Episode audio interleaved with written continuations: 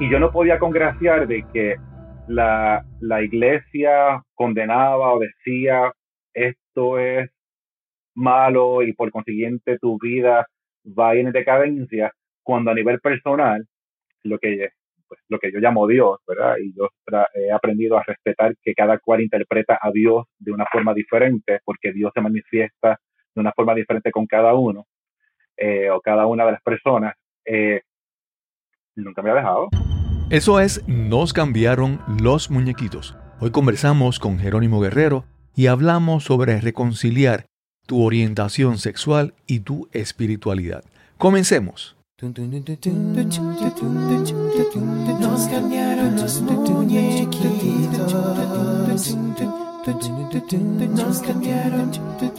Estás escuchando Nos cambiaron los muñequitos, ganador del premio Latin Podcast Award 2020 en la categoría de mejoramiento personal.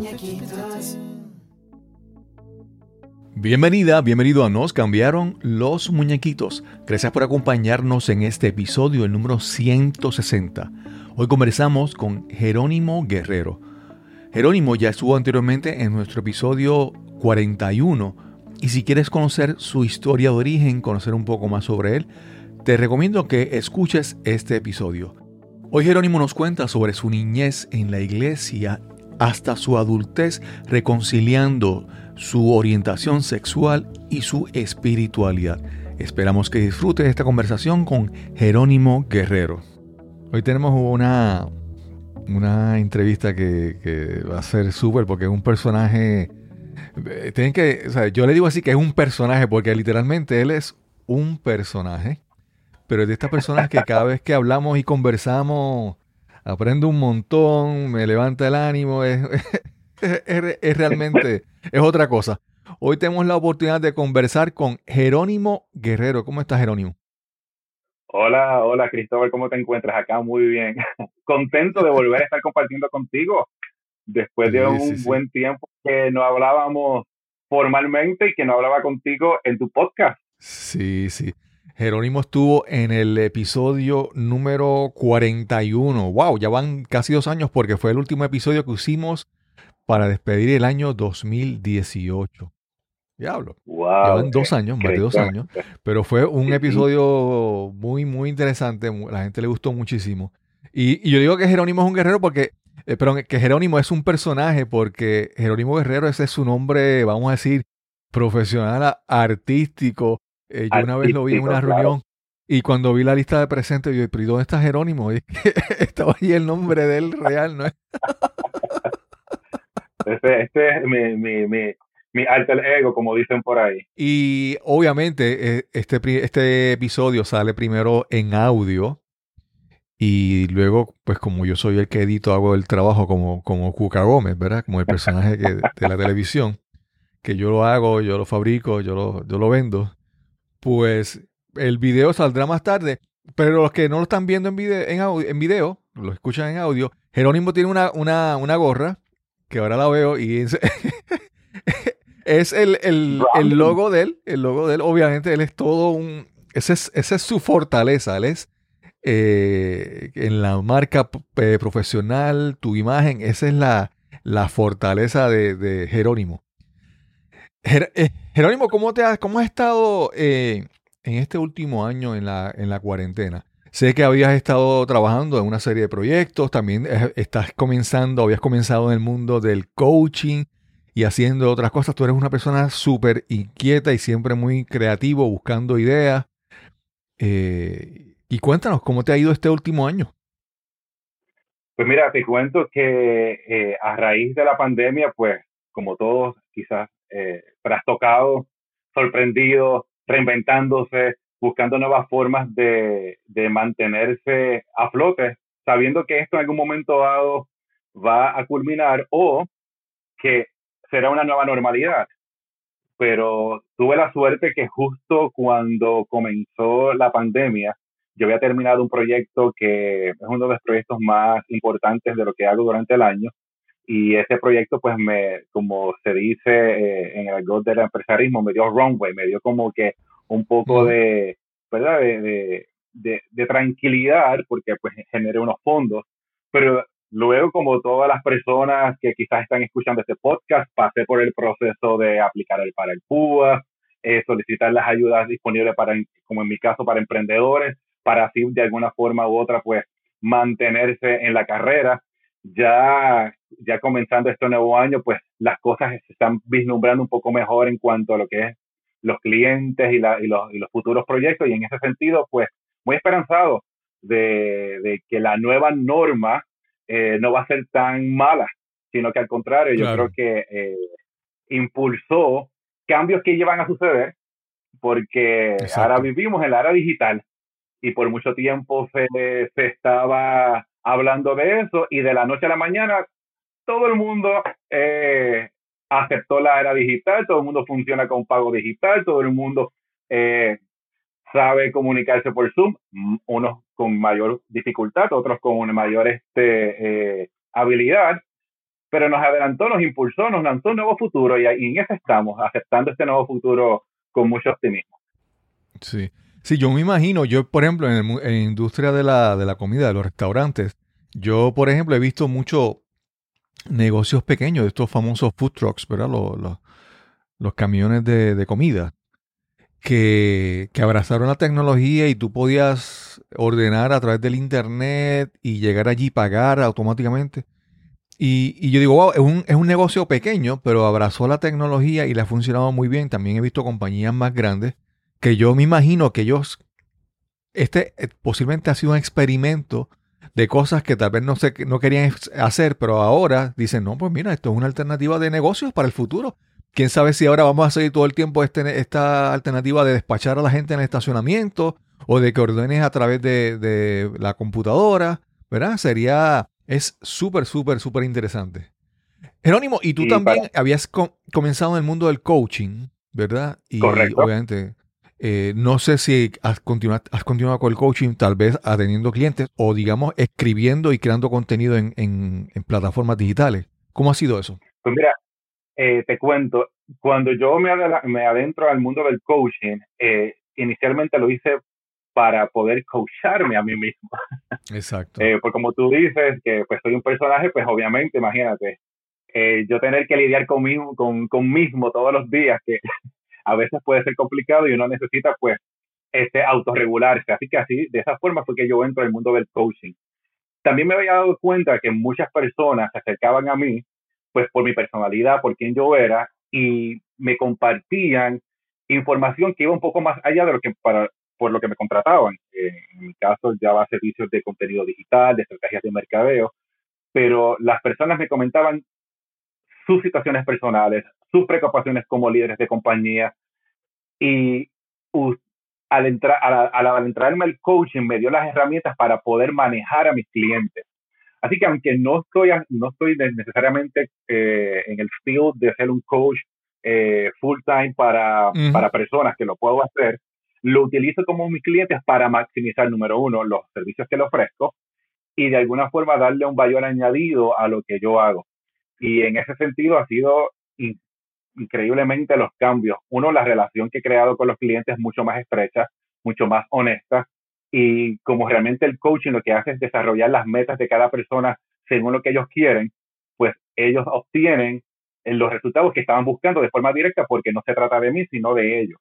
Y en ese sentido lo he estado eh, aplicando a nivel de negocio. Pero sí, eh, de vez en cuando me gusta como que soltar mi, ¿verdad? Mi, mi, mis palabras en las redes sociales, mis videos en las redes sociales, cuando, cuando siento que amerita, cuando hay un tópico que de alguna forma u otra pues me toca de cerca eh, y trato de inspirar a las personas.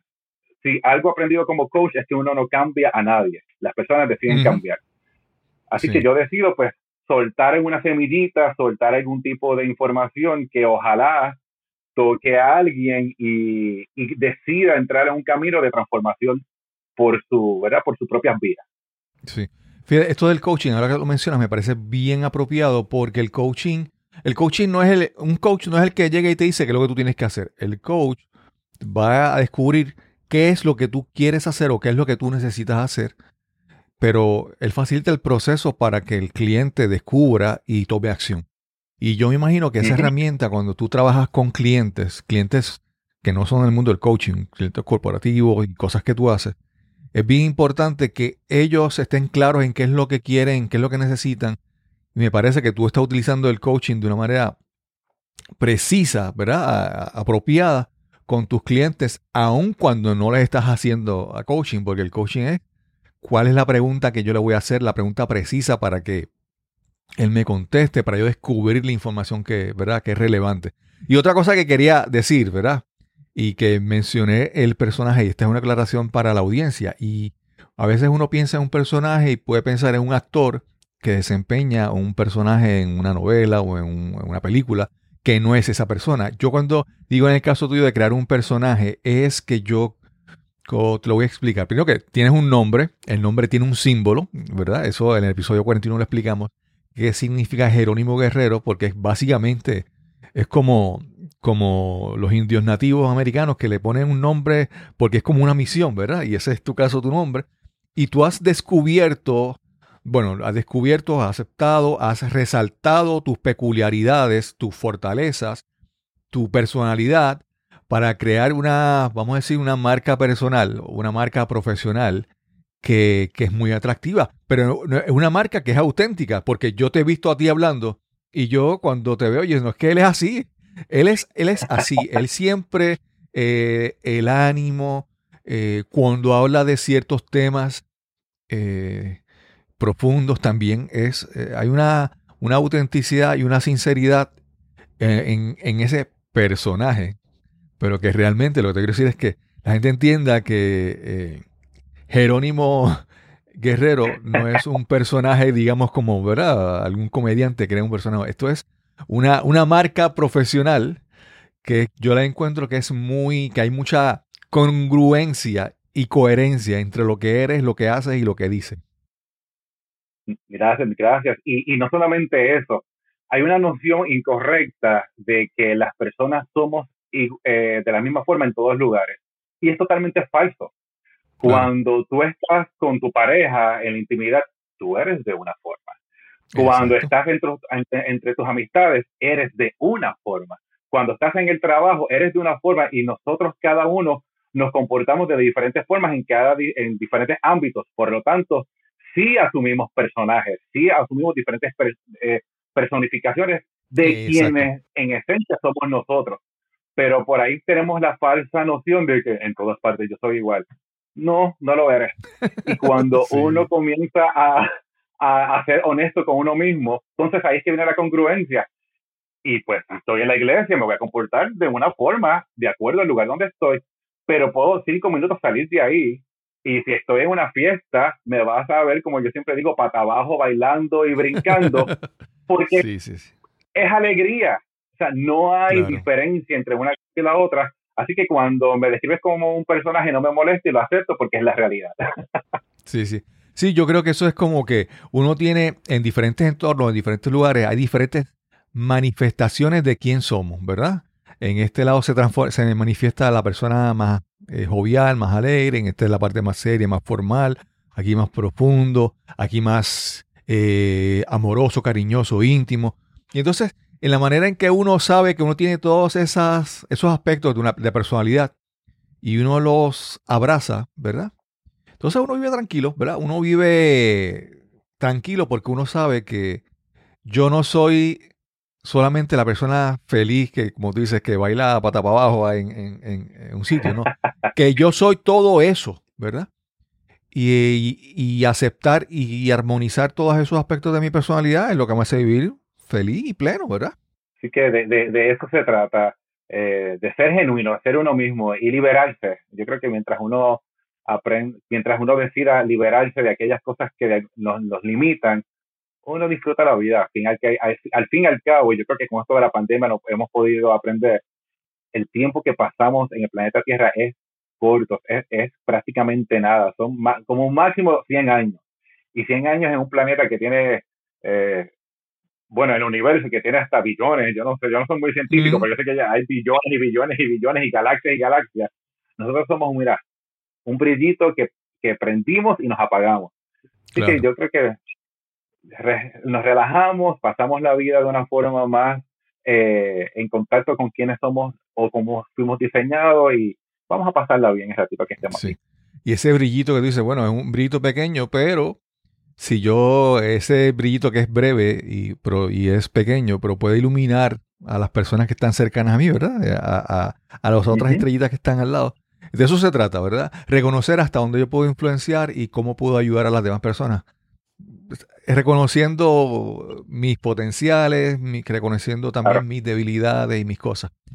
Eh, yo, como te he dicho, te, yo te he visto hablar y siempre me sorprende porque tú eres, eh, ¿verdad? Una persona que, ¿cómo te digo? Vamos a decir, tiene una, vamos, hay siempre unos elementos visuales. Yo te he visto hablando y tú puedes ir vestido con una ropa llamativa, un jacket, una chaqueta, pero todo hay un símbolo, ¿verdad? Entonces, tú tienes una mezcla muy interesante de esta, de los elementos visuales y externos que alguna gente alguna gente puede ver como que vanidad o lo que sea, pero, pero tú tienes uno, una combinación de esas cosas con lo profundo. Y yo, como te dije, te he visto llegar a, a, un, a una presentación y hablar y tener un, un dibujo en tu camisa o un, una chaqueta con un mensaje o con un dibujo y, y, puede chocarme, pero de repente veo que eso hay, una, hay un mensaje y una profundidad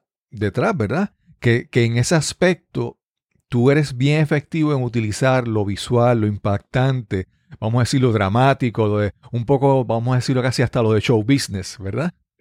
Con la enseñanza, con la lección, con el aprendizaje, con la autenticidad, ¿verdad? Yo te he visto así de esa manera y de repente tú cuentas algo profundo de ti y, tú dices, wow, es como que súper, súper interesante cómo eh, sincronizas todos, todos esos elementos.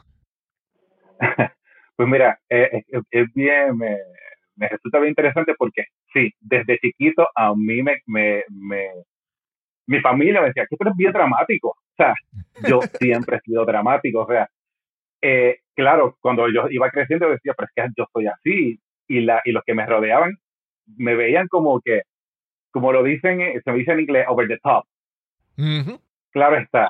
hay unos elementos, pues yo pinto, yo dibujo, eh, la vida me llevó por, por un camino sin querer queriendo, donde mi primer trabajo fue con un fotógrafo, o sea, los elementos visuales siempre han estado bien presentes y a mí siempre me ha encantado contar historias. Siempre me ha gustado eh, comunicarme de la manera eh, de, la, mejor manera y siempre entendí que hay diferentes tipos de públicos. Está la gente que es visual, está la gente que es auditiva. Entonces, si yo puedo de alguna forma u otra eh, unir las dos cosas para que el mensaje se pueda digerir de la mejor forma, pues así lo voy a hacer. Eh, creciendo, eh, yo digo que la persona que me formó en lo que es hablar y todo, y todo lo que es el arte de comunicar fue mi papá. Y mi papá es bien estricto, bien, digamos, cuadrado. a los ocho años, él me ponía a leer libros como Insularismo de Antonio, Antonio S. Pedreira, que es un libro. No es Harry Potter. O sea, no es un libro. es una cosa que habla de política. Eh, me, me, siempre me puso a, de cara a temas eh, bien profundos a muy temprana edad.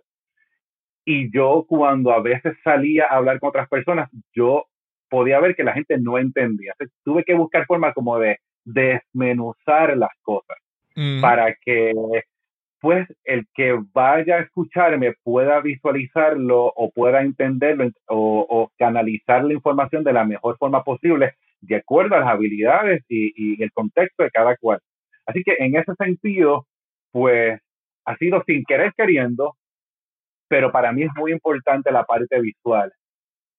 Más adelante me convierto también en productor, o sea, mi primer trabajo fue como productor de eventos. Eh, antes de moverme a esta área más, más, más, más de negocio.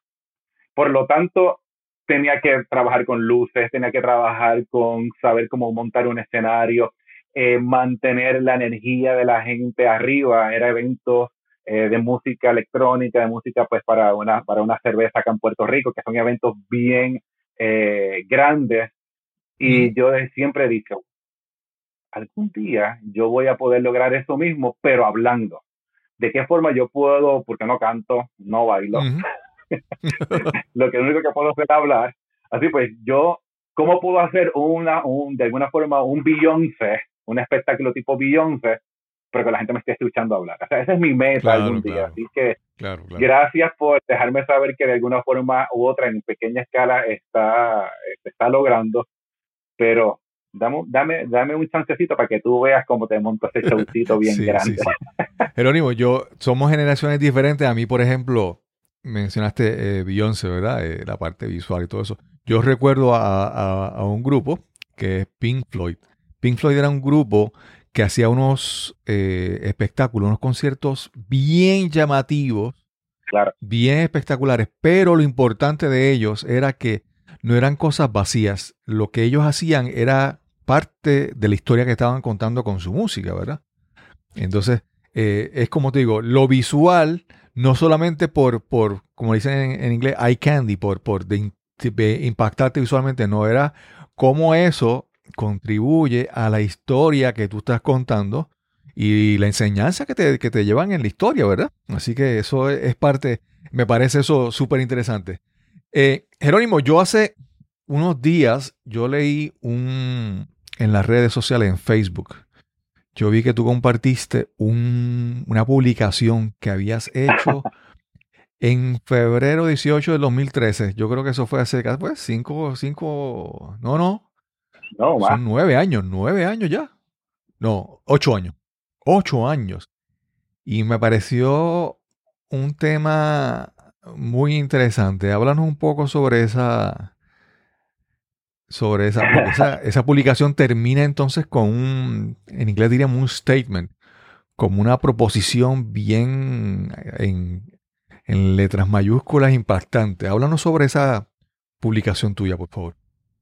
Pues mira, te cuento, esa publicación en, en primera instancia fue mi reacción a, una, a un evento que se estaba dando en Puerto Rico. Recuerdo que hace, para, para esa época se estaba dando unas situaciones donde estaba en conflicto, pues, eh, ideas de la iglesia y con la comunidad LGBT, eh, QI y Plus, porque hay que decirlo completa. Sí, sí, sí. Y en, e, en esa instancia era, creo que se llamaba la Marcha Pro Familia. Y varios sectores de la iglesia en Puerto Rico en general, pues estaban haciendo una marcha y en parte de lo que decían era como que pues que la comunidad, eh, voy a, para no estar repitiendo las siglas, voy a decir la mm. comunidad, comunidad homosexual en pleno, pero sepa que me está escuchando que me refiero, ¿verdad? A la comunidad LGBTQI+, pues eh, como que hay una agenda, ¿verdad?, de, parte de los miembros de la, de la, comunidad como en contra de lo que es la familia. Y, y lo primero, o sea, honestamente yo, yo empecé a escribir. Yo no estaba pensando lo que estaba escribiendo, yo estaba desahogándome.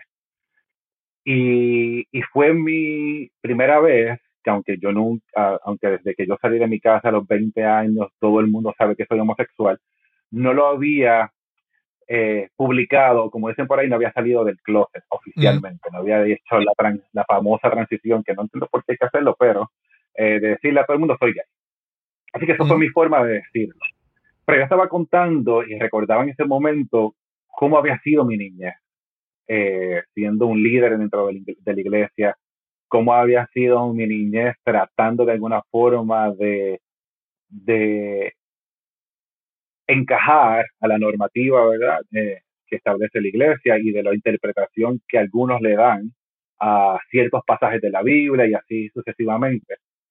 Y yo no podía congraciar de que la, la iglesia condenaba o decía esto es malo y por consiguiente tu vida va en decadencia, cuando a nivel personal, lo que, pues, lo que yo llamo Dios, ¿verdad? Y yo he aprendido a respetar que cada cual interpreta a Dios de una forma diferente, porque Dios se manifiesta de una forma diferente con cada uno eh, o cada una de las personas.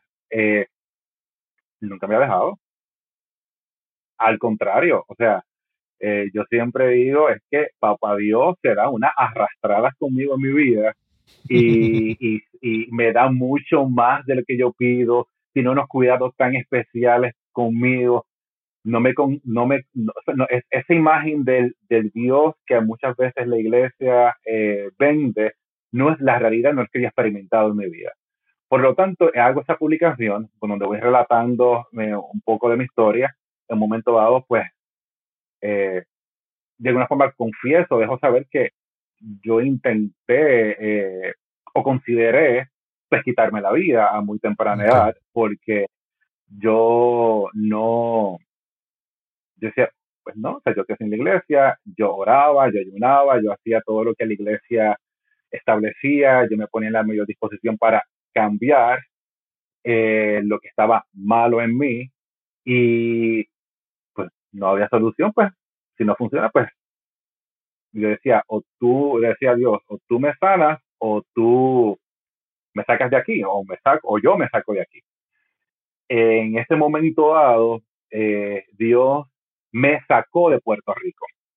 Eh, se dieron unas circunstancias en mi vida que entonces pude continuar mis estudios fuera de Puerto Rico y cuando estoy en Estados Unidos me, me encontré a mí mismo y me encontré a mí mismo de la mejor forma posible porque tuve mi primera relación eh, gay en un, con una familia que era muy, eh, aceptaba a su hijo, en una familia donde la, la preferencia sexual del hijo no era nada malo, donde yo fui parte de la familia, donde eh, todo lo que uno pudiese soñar y querer experimentar, o como lo sucedería en cualquier familia eh, que esté sana emocionalmente, pues lo pude vivir y yo creo que eso fue importante para que yo pudiese ver eh, de cara al futuro lo que yo siempre he deseado o lo que yo creo que cualquier persona ambiciona en una relación. Y cuando ese evento se da, que contrasta con la situación de donde yo estaba, que quería realmente morir, pues mi vida cobra un sentido y ahí finalmente eh, comienza un proceso, y digo que es un proceso porque de, de, mucho tiempo de aceptarme y de lidiar con que la iglesia puede tener unas nociones particulares sobre lo que es la identidad eh, o la orientación sexual de una persona y que no hay eh, conflicto entre ser homosexual y ser cristiano. Con esto yo digo, y lo que yo siempre expreso, esta es mi creencia. Yo soy cristiano, pero no para nada quiero eh, que la gente piense que, que, soy un santo, un monje. No, o sea, simplemente esta es mi fe. Para muchas personas, eh, ahí pueden haber cosas que yo haga, digo, como me comporte, que no encajen con su criterio de vida, con su, con su, ¿verdad? Con su escala de lo que es moral o lo que es eh, como uno debe manejarse en la vida. Y, y, y that's okay porque de igual forma yo puedo tener opinión sobre muchas otras cosas que yo no necesariamente con, eh, estoy de acuerdo. Pero el proceso de aceptarme a mí mismo y que otras personas puedan ver, como tú mencionabas, a la, a la persona genuina, al personaje alegre, eh, ha sido un poco, ha sido cuesta arriba. Primero porque tuve que yo aceptarme primero y en la medida que yo me he aceptado, las demás personas pueden aceptarme a mí, a, mí mismo. Eh, y en días recientes, cuando se está discutiendo en Puerto Rico eh, eh, un proyecto de ley que dentro del proyecto de ley está, está contenido lo que son terapias de conversión, y al yo ver a personas a quien yo amo, a quien yo estimo, eh, mi vida, eh, yo, mi vida eh, en pleno está rodeada de personas que profesan la fe, que son cristianas, que son así, líderes religiosos. Ese es con quien yo, el grupo de personas con quien yo me nutro, con quien yo trabajo, con quien yo me rodeo, y que aún así tuviesen una visión arcaica, a pesar de la cercanía que tienen conmigo sobre el tema, pues me generó un poquito de incomodidad y para no eh, entrar en una discusión con las personas o argumentar en cosas eh, de una forma un poco más eh, que, que, se puedan herir sentimientos, decidí buscar la, la, publicación que había hecho hace unos años atrás y volverla a colocar y yo creo que ya escribí algo como que hace, hace 2000 dos mil y pico de días, yo publiqué esto. 2.957 días. 2.057 días, hoy seguimos en las mismas. Sí, sí, sí. Hoy seguimos viendo al mundo igual. Entonces, para mí me entristece, de alguna forma u otra, pero la, lo bonito es que ese post eh, o esa publicación me ha permitido recibir amor, pero más que nada ha podido confrontar a muchas personas que amo, que son creyentes, que me vieron crecer, que me conocen quizás, ¿verdad? El, joven que creció en la iglesia, que no sabían las situaciones, porque como yo siempre estoy alegre y contento y brincando y saltando y, siempre ha sido todo, así, así, siempre ha sido así toda mi vida, no tenía la, la mínima idea de que había mucho sufrimiento y muchas situaciones en, dentro de uno. Y yo sé, porque también he recibido mensajes en privado, de que la visión de la homosexualidad ha cambiado. O por lo menos de entender de que esto no, es, esto no es como que yo me levanto, como digo en el escrito, yo no me levanto y digo, ok, hoy quiero ser gay. Y es algo que ha estado conmigo y es simple y sencillamente a quien yo decido amar.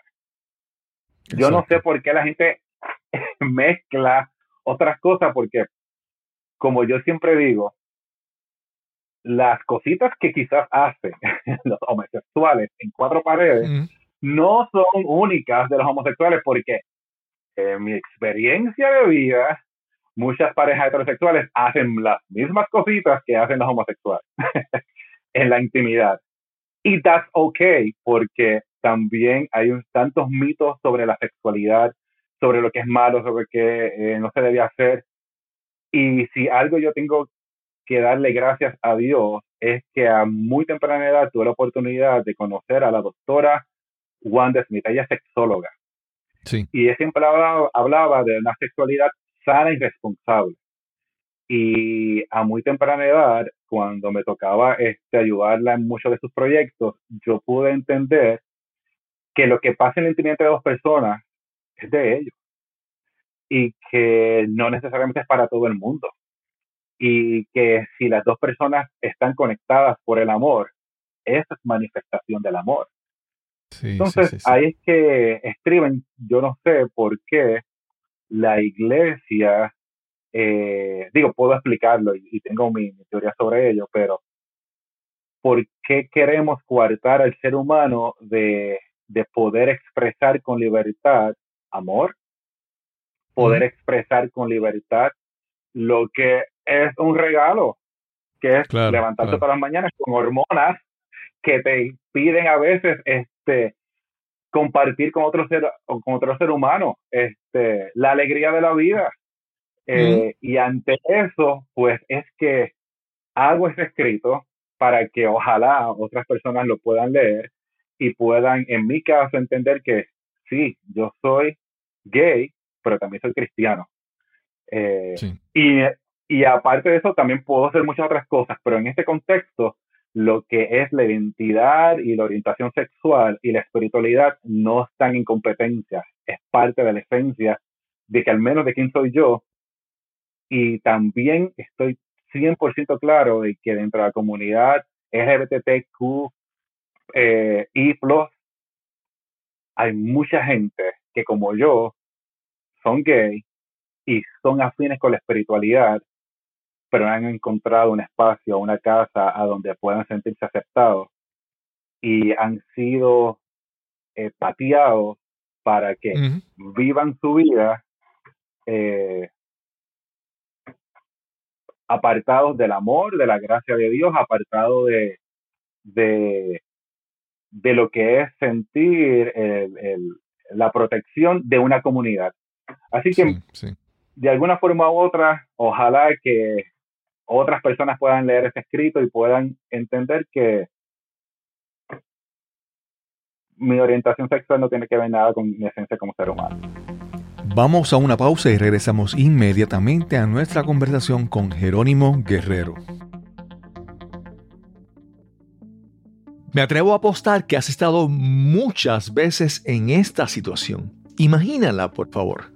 Estás en una presentación o conferencia y a solo minutos de comenzar agarras tu teléfono móvil y te sumerges en las redes sociales para distraerte o para matar el aburrimiento. Y puede que el tema sea importante, que sea valioso, pero el presentador no puede capturar tu atención, no logra que te intereses en su mensaje. ¿Te ha ocurrido? O peor aún, ¿Ha pasado algo similar cuando eres tú el que estás presentando? Mientras hablas, ves con frustración cómo pierdes poco a poco el interés de tu audiencia. Y es que no es suficiente el valor o la importancia de tu información si el mensaje no viene acompañado de entusiasmo, pasión y con las técnicas de comunicación más efectivas. Para tener el éxito que sueñas, necesitas las herramientas apropiadas para educar, persuadir e inspirar a tu audiencia. Si quieres comunicar y conectar realmente, necesitas descubrir tu mensaje, optimizarlo y presentarlo con autoridad y autenticidad. Quiero ayudarte a encontrar ese mensaje emblemático que te eleve sobre tus colegas o sobre tu competencia Quiero que descubras tu voz, que te conviertas en ese conferenciante, en ese orador influyente que imaginas y anhelas ser. Para más información, visita el enlace speaknow.live. Repito, speaknow.live. O si deseas, puedes escribirme al correo electrónico info arroba cristobalcolon.net info arroba cristobalcolón.net. Ese puede ser el primer paso a cambiar tu vida, a lograr la vida que tanto anhelas. Y ya estamos de vuelta a nuestra conversación con Jerónimo Guerrero. Sí. Jerónimo, eh, yo digo que esta entrevista es fácil porque yo creo que tú tienes telepatía, tú sabes. Yo estoy acá haciéndome la pregunta en la mente y tú me la contestas hace un momento. Eh, eh, tú en tu escrito hablaste, ah, mencionaste tres puntos que, que quisiera ir sobre cada uno de ellos específicamente. Ya el primero lo hablaste, que es la parte de la aceptación. Y mientras tú estabas hablando de que te aceptaste a ti mismo, yo decía, ajá, y entonces cómo siguió el proceso de que los demás lo aceptaran. Y ahí tú mismo lo contestaste, ¿sabes? estamos conectados. así, así cualquiera entrevista, así es fácil. Pero, sorry, sorry, te voy a preguntar tu mejor entrevistador. a mí, un mejor entrevistado. sí. Mira, yo, yo quisiera decirte que, por ejemplo, mira, yo pienso que esto, eh, como dirían en inglés, stay with me, quédate hasta el final de lo que voy a decir para que no, lo, no se malinterprete. Yo, yo pienso que, que el mundo sería, el mundo sería más fácil si no hubiera homosexuales, si todos fueran heterosexuales y solamente hubiera hombres y mujeres. También posiblemente el, mundo sería más fácil si todos fueran blancos o todos fueran negros. Eh, sería más fácil si todo el mundo pensara igual. Pero, pero no sería, no sería real. O sea, sería, se la vida sería más fácil, pero no habría esa diversidad, no habría esa variedad, no habría esa, lo que es realmente la, belleza de la naturaleza humana, de que todos, todos somos somos diferentes, diferentes, ¿verdad? Entonces muchas veces las personas eh, quisieran que el mundo fuera así de sencillo, cuando el mundo no es sencillo. E, el mundo no es acá los derecha o acá izquierda, acá los de arriba y los de abajo. No es así. Muchas veces, y queremos muchas veces simplificar nuestra forma de pensar y encajar el mundo en esa forma de pensar, ¿verdad? Los buenos y los malos, los morales y, y, los pecadores, ¿verdad? Y, es entender que, que, que, para entender todas estas cosas requiere una, una responsabilidad, una dedicación, un esfuerzo mental de analizar. Eh, por eso que tanta gente, eh, dando un ejemplo, la gente entra a un partido político y para simplificarse la vida, porque todo lo que diga el, líder, sí, eso es verdad. Y entonces defender ciegamente a lo que ellos dicen sin, porque es más fácil. Es ahí eh, pensar y analizar y establecer sus propias opiniones requiere esfuerzo. Y la gente le entra, yo digo que le entra una vagancia, una pereza intelectual, emocional.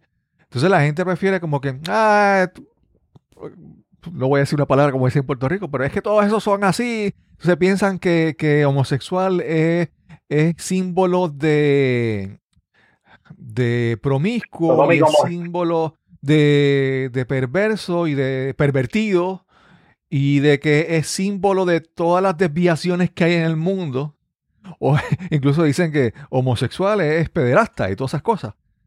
¿Verdad? Cuando entender algo, y como mencionaste el proyecto de ley que se está hablando en Puerto Rico, no podemos entender esto y buscar una solución si vamos pensando en la facilidad de irnos a los extremos. No, no sé cómo lo, cómo lo ves. Pues mira, es que yo trato y, verdad y, utilizando lo que la información que acabas de dar ahora yo siempre trato de partir de la premisa de que mi realidad y mis experiencias forman mi verdad mi, lo que es mi microcosmos eh, yo no sé lo que las otras personas han vivido así que trato de dar un margen después de que cada cual llegue a las conclusiones a su paso y en su tiempo. Ahora bien eh, cuando tomamos el tema de la homosexualidad, que, que ha existido de toda la vida, está en la historia, eh, no se puede partir de la premisa de que es una confusión o que la persona porque eh, eh, es así porque pues fue violada o porque o el papá fue 100% castrante o tuvo una madre ausente. O sea, todos en la vida, eh, ah, heterosexuales, homosexuales, quienes sean, pues hay heterosexuales que han tenido padres castrantes y hay heterosexuales que han tenido madres ausentes y eso no necesariamente, o sea, no podemos tratar de justificar algo que es tan simple que es lo que, con quien la persona conecta emocionalmente. Ahora bien, yo puedo entender que a través de la historia, muchas veces cuando hay grupos marginados, eh, la forma de rebelarse contra lo establecido, pues puede ser chocante, que, y pues se manifiestan y pues, pues sí, obviamente al que no lo entiende, pues le puede sonar extraño y, y entonces pues tú lo rechazas. Eh, y sí, o sea, yo también en un momento dado, la, el referente que tenía eh, por mucho tiempo, pues era, pues sí, el, el eres gay, es igual voy a utilizar la palabra promiscuo, o sato, o sexy, por así ponerlo. Y sí, viví y, eh, ¿sabe? Y, y, y, utilicé eso que es parte de la cultura eh, gay que quizás aprendí porque eres referente en el camino, me he dado cuenta pues que era pues, ah bueno pues utilicé el modelo que se me dio pero quizás era el modelo que muchas veces en, los otros sexuales utilizan de ser el macharrán. Claro, porque entonces el hombre es el hombre de la casa. O son modelos que hasta tanto uno no se confronta con ellos, pues uno no puede hacer cambios. Este, y, por, y yo siempre he tratado de ser bien honesto y transparente porque como yo sé que estoy comentando y aquí de momento estoy muy filosófico y muy, eh, muy profundo, pero también, como mencionabas ahorita, hay, hay, otra parte de mí y dentro de la comunidad gay, pues sí, me comporté en ciertos momentos como el estereotipo y después me cuestioné, ¿es esto lo que yo quiero? Pues no, o sí. Entonces, eso pasa, pero no solamente ha sido eh, con la parte de, la, de mi orientación, referencia sexual. Ha sido como puertorriqueño, ha sido como negro y en, en, un momento dado ha sido como cristiano, porque en, un momento dado de mi vida yo también fui eh, legalista y era bien este rajatabla y de momento empecé a cuestionar, no sé qué, todo, eh, la habilidad de autorregularse y de poder evaluar y soltar las cosas que realmente nos desunen es importante. Y yo creo que haber navegado en todo este tipo de experiencias es lo que me permite quizás tener una, una visión un poco, un poco más de equidad. Yo no creo en la igualdad, ¿verdad? Porque si hay una imagen que siempre he visto en las redes sociales, si yo mido 5'5 y la otra persona mide 6'5 y a mí me da un banquito de un pie para tratar de mirar sobre la verja, el de 5'5 como quiera no va a poder ver. Y me trataron igual, me dieron el banquito de un pie y el de 6'5 le dieron un poquito de un pie, el de 6'5 sí miró sobre la verja y el de 5'5 se quedó todavía por abajo. Ahora en equidad, al de 5'5 le dan que sea un banquito de siete, de 6 pies para que cuando se trepe la cabeza pueda mirar sobre la verja. he tratado de empezar a ver las cosas en equidad, en humanidad. Eh, también yo sé y puedo entender que muchas personas que quieren el bienestar de la familia en pleno, pues quieren partir desde su versión del amor que puede, que aunque la visión y la intención es el amor, la protección de la familia, puede estar, pueden estar parados desde el, desde el, desde el lugar incorrecto. Si tú partes de la premisa de que una persona, que tu hijo, por así decirlo, eh, denota que tiene eh, tendencia homosexual y ya automáticamente tú partes de la premisa de que es malo, no vas a poder darle la ayuda necesaria. Si tú entiendes que puede ser que sí, mi hijo es homosexual, y si tú desde, desde pequeño vas observando, y yo sí creo que me hubiese encantado que mis padres tuviesen la, la, la sabiduría para llevarme un profesional, para ayudarme a entenderme y poder encajar. Mi vida quizás hubiese sido diferente. Digo quizás porque yo digo que no existe el error, pero hubiese sido diferente. Si un padre parte de la premisa de que ya esto está mal, la ayuda y el enfoque va a ser erróneo.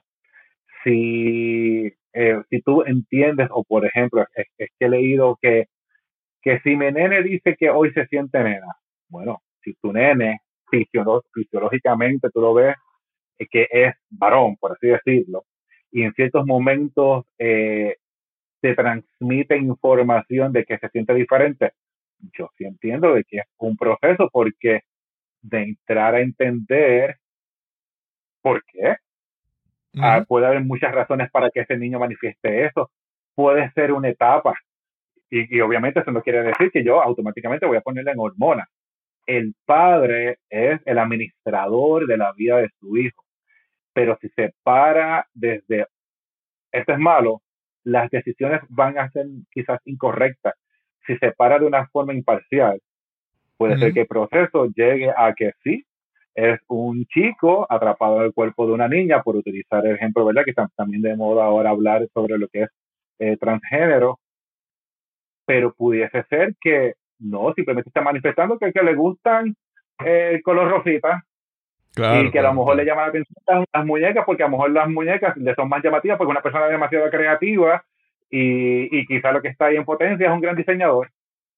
y la forma a su edad, con la capacidad que tiene, pues quiero ser una nena. Claro. O sea, hay muchas cosas. es no, y cuando tú le pones la parte pecado, y es que la, es que es el problema, eh, eh, infiernos y muchas otras cosas, no solamente vas marcando la parte de lo que es la identidad, estás marchitando la esencia del ser humano que todos aquí nacemos con una gran, una gran pregunta que es existencial. ¿Quién soy? ¿De dónde vengo? ¿Hacia dónde voy? O sea, es existencial.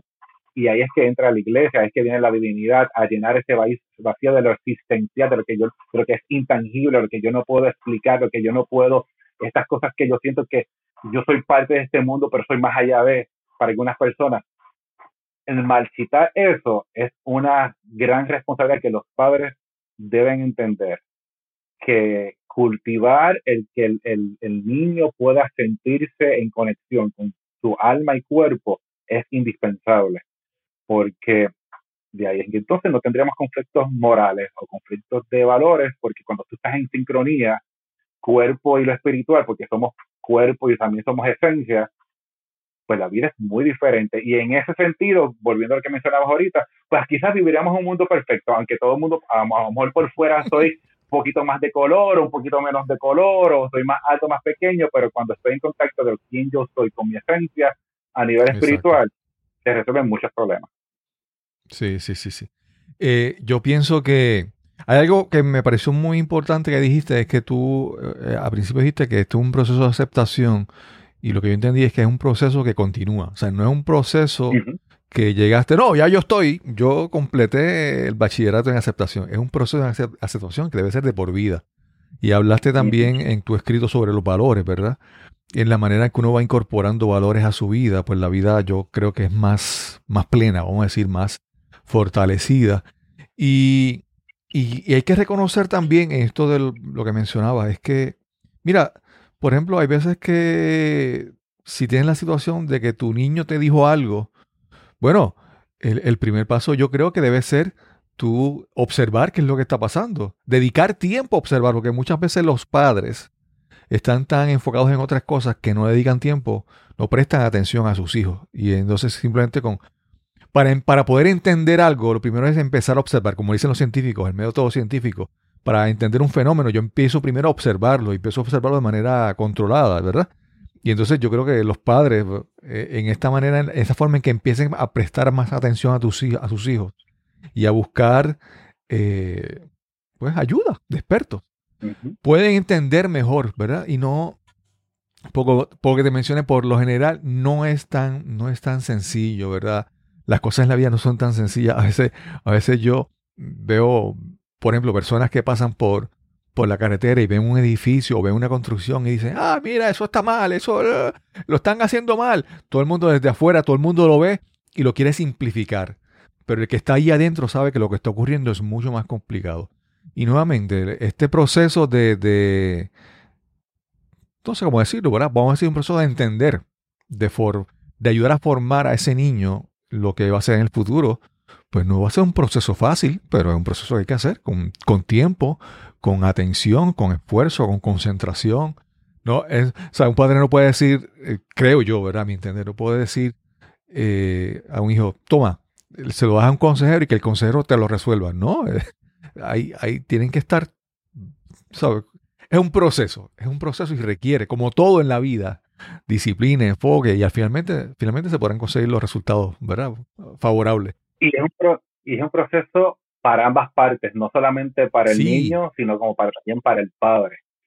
Y mi invitación sería, a, en el caso que, que, que, tu padre te estés enfrentando con, eh, con la realidad, y cuando digo padre, padre, madre, cuando te enfrentes con la realidad de que a lo mejor es una posibilidad de que tu hijo sea alguna de las diferentes vertientes de la comunidad LGBTQ y plus, porque eh, es algo que hemos, em, em, por eso es que son tantas siglas, porque no es simplemente que es homosexual, puede ser lesbiana, pudiese ser bisexual, eh, y hay una, una, este, puede ser una persona transgénero, o sea, hay muchas, eh, ¿verdad? Vertientes de unas manifestaciones que no encajan en lo que es la heteronormativa, ¿verdad? Porque estamos en un mundo que es heteronormal.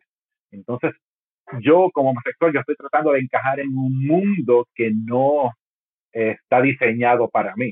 Por eso es que es el, proceso de tratar de ver cómo, cómo dentro de esta, ¿verdad? Porque yo soy quizás minoría, puedo manejarme dentro de un mundo y por eso es que la, la, la, la, la intención es, perfecto, por muchos años fue esta la norma, pero habemos otros y entonces hay que hacer espacios para esos otros. Que no necesariamente esto es que, que que se, es únicamente a lo que es, porque yo creo que cuando escuchamos la parte homosexualidad o, o sexualidad o, o, la identidad sexual, a veces nuestras mentes se van simplemente a la parte eh, del acto sexual y no es realmente eso, es la esencia, ¿verdad? Eh, del ser humano. Entonces, quizás la gente cuando escucha sex sexo, sexualidad, o sea, lo, lo simplifican a una sola cosa. Y no es eso, es cómo yo estoy en concordancia como yo, en la parte como yo me siento y como yo quiero manifestar el amor. Eh, de, de, de, una forma que quizás no es necesariamente yo como homosexual expresárselo a una chica, porque yo tengo problemas con las chicas, yo puedo amar, yo tengo muchas amigas que las amo, pero a nivel de intimidad, de conexión emocional, es con un hombre que yo siento esa conexión, es con quien yo quiero manifestar y tener las cosquillitas y las maripositas que quizás tú sientes como heterosexual con tu esposa o con tu novio. O sea, es simplemente eso. Ya cuando brincamos a otras cosas, es como comentaba eh, en la anterioridad, hay los, eh, ambos bandos están en las mismas iguales condiciones porque lo que van a hacer en un momento dado, bien breve quizás dentro de la vida, de la, de la cotidianidad de la vida, es prácticamente lo mismo.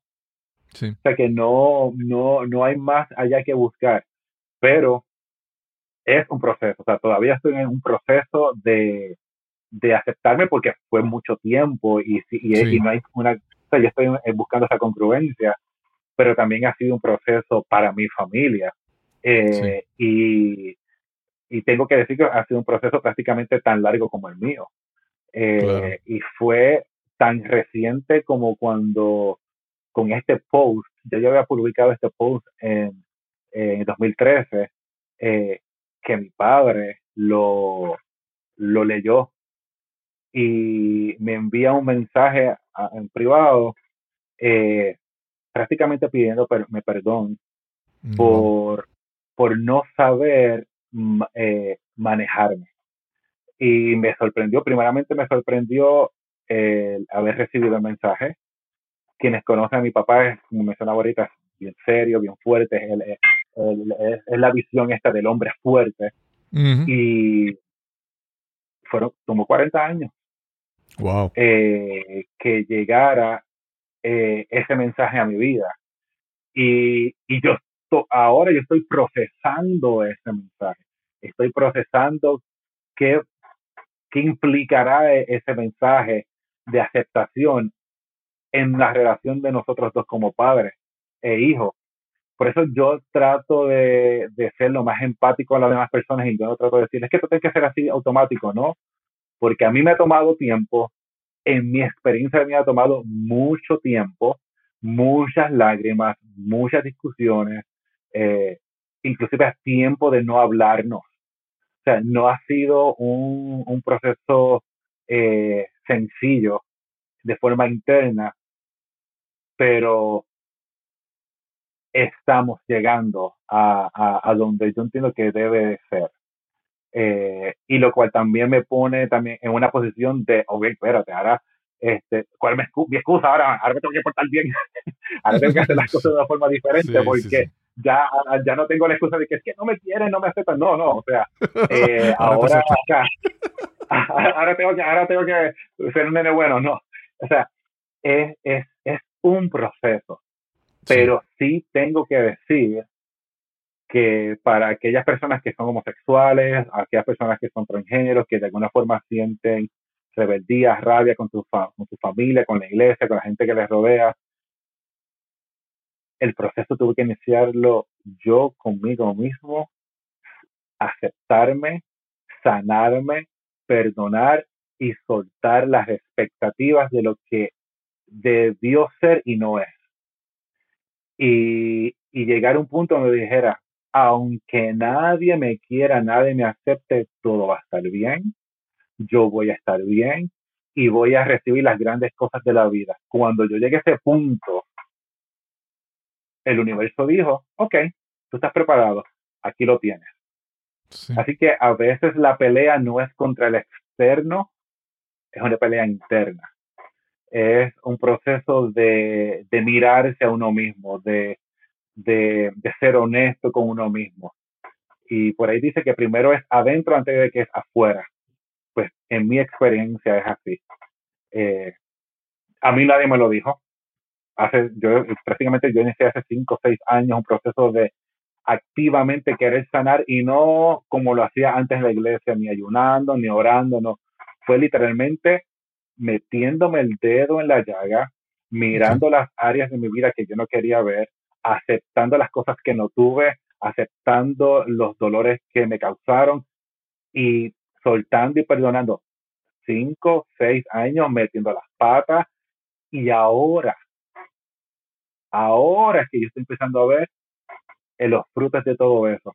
Así que es un trabajo más interno que externo, pero que sobre todas las cosas va a conllevar mucho, mucho amor para aquellos que no te van a entender, para aquellos que, porque si yo mismo no me puedo entender o no me entendía, una persona externa tampoco lo va a hacer.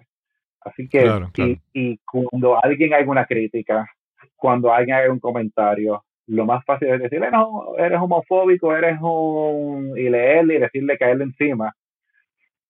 Respirar y desde el amor esperar, algún día esa persona va a entender. Maybe no es hoy, pero algún día va a entender. En mi caso, 40 años prácticamente para escuchar ese mensaje de mi padre. Jerónimo, mira, hay muchas cosas que cuando se abrió una puerta para empezar a hablar de muchos temas, estamos aquí un montón de rato. Y, y esta conversación, muchas cosas en, en, este podcast se dan de una manera casi, eh, como dicen, que una causalidad, las cosas llegan. No, no es que yo te estaba buscando para entrevistarnos, es que de repente nos encontramos, hablamos, ta, ta, ta, y vamos a hacer esto, ¿verdad? Y, una, y yo sé que, por ejemplo, este tema va, requiere mucho más hablar y hay, una, hay algo que tú estás trabajando un proyecto que tú quieres desarrollar un podcast para hablar con más tiempo de, de todo, de todo esto. O sea, que más adelante, eh, si encuentran, cuando encuentran el, podcast de, de, Jerónimo Guerrero, ya sabe de lo que se va a hablar. Pero yo quiero algo tocarlo, aunque sea de manera breve, antes de irnos, ¿verdad?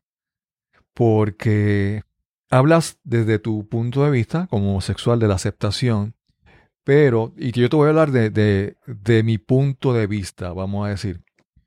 Eh, yo puedo, tengo que reconocer que hay muchas cosas que tengo que aprender. Y para, para muchas cosas que tengo que aprender, tengo que desaprender muchas cosas, ¿verdad? Y, y, y, ver que hay que desaprender es reconocerlo, ¿verdad? Por ejemplo, yo, yo recuerdo de, de niño que yo, si yo quería insultar a, a mi hermano en una de estas peleas, pues yo le decía, pues homosexual en, el término vulgar que decimos en Puerto Rico, ¿verdad?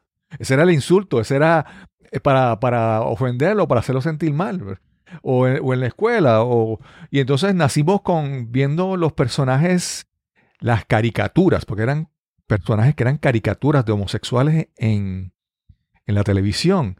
Y, y hemos, es, o sea, son tantos años que hemos estado recibiendo un contenido que aunque no querramos, nos afecta. Y yo creo que el primer paso es, es, es, mira, es por ejemplo, es decir, eh, no, es, no que diga, no, no, yo no soy homofóbico. Yo, yo creo que el primer paso es, dices, ¿sabes qué? Sí, mira, es posible que yo sea homofóbico o que tenga fobia a muchas cosas en mi vida que son desconocidas, pero tengo el deseo de aprender y cambiar todas esas cosas. Y no es porque soy malo, es que simplemente toda mi vida, toda mi vida he estado recibiendo unos mensajes, un contenido, una, y los tiempos van cambiando.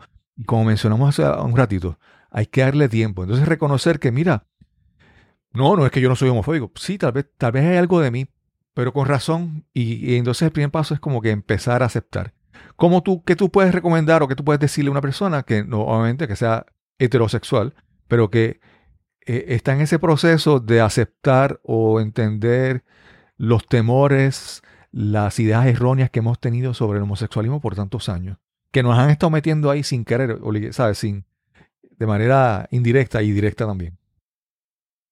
Yo creo que el, primer paso y, y en, lo que nosotros en la comunidad eh, llamamos son aliados, como de alguna forma tú te conviertes en un aliado. Y es, primeramente es escuchando el que yo tenga un referente, el que yo conozca a una persona homosexual, el que yo conozca a una persona negra, el que yo conozca a una persona hasta asiática, no automáticamente no me hace eh, el conocedor. sí, eso no, o sea, el que, porque muchas, muchas veces la gente dice, es que yo tengo amistades. No, el que tengas una amistad no quiere decir que tú eh, automáticamente no eres. Muy, muy bien puede ser. Y puede ser de una forma inconsciente. Eh, y a veces uno lo sabe hasta en, los argumentos y las palabras que utiliza, que a veces la, la gente tratando de explicarse y decir yo no soy esto, lo que hacen es hundirse más, ¿verdad? En, lo que exactamente estás tratando de evadir. Por lo tanto, yo diría a una persona que tenga dudas sobre la vida o la experiencia de X personas eh, a la que quiera ayudar o conocer o, salir de verdad de, de, de, desentendimiento, es hablar con las personas. pero más que nada es escuchar, se requiere escuchar y escuchar de una forma empática, sin juicio. Uno no, no, sin, sin, sin tener, dejando todas las ideas preconcebidas, entendiendo si en el caso que es una persona que sea cristiana, como se dice en la iglesia, la salvación es individual. Y en las iglesias por mucho tiempo se utiliza el concepto, vamos a convertir personas. La mm. gente sale en cacería de gente para orar por ellas, para convertirla. La gente no quiere, necesita ser, convertida, que convertida. Si algo, y aquí estoy hablando en términos bien este, espirituales y bien de iglesia, quien hace la obra es Papá Dios, no eres tú. O sea, tu trabajo es ser un vehículo de amor. Sobre todas las cosas, amor. Si en el camino la persona se va a convertir en lo que sea, no está en tus manos. Tú no eres Dios. Tu, tu labor es ser empático, conocedor de, la, de las emociones y entender realmente esta persona o esto afecta mi vida realmente o es una noción de que algo que esa persona haga me va a afectar. O sea, realmente el, el que la concepción de que haya muchos homosexuales va realmente a bajar la ira de Dios sobre la tierra para consumirnos a todos. O realmente el mundo que vivimos hoy es producto de gente heterosexuales, que son en el mundo en que vivimos. Realmente son los mensajes que están en contra de las familias o los que se divorcian en su mayoría son heterosexuales. O realmente son los heterosexuales los que traen hijos a la, a la tierra podemos, lo podemos hacer por, por muchos métodos, por más trabajoso, pero el, día a día, ¿quiénes son los que traen hijos? O sea, que no, o sea, si nosotros no somos los responsables, nosotros no somos el enemigo, nosotros somos parte de la sociedad. Así que quitando todo eso y realmente diciendo, no hay problema. No estoy diciendo que tú tienes que estar de acuerdo 100% con las cosas que yo hago, porque de igual forma yo no estoy de acuerdo con muchas cosas que las otras personas hacen. Pero el amor, la empatía, puede mucho más.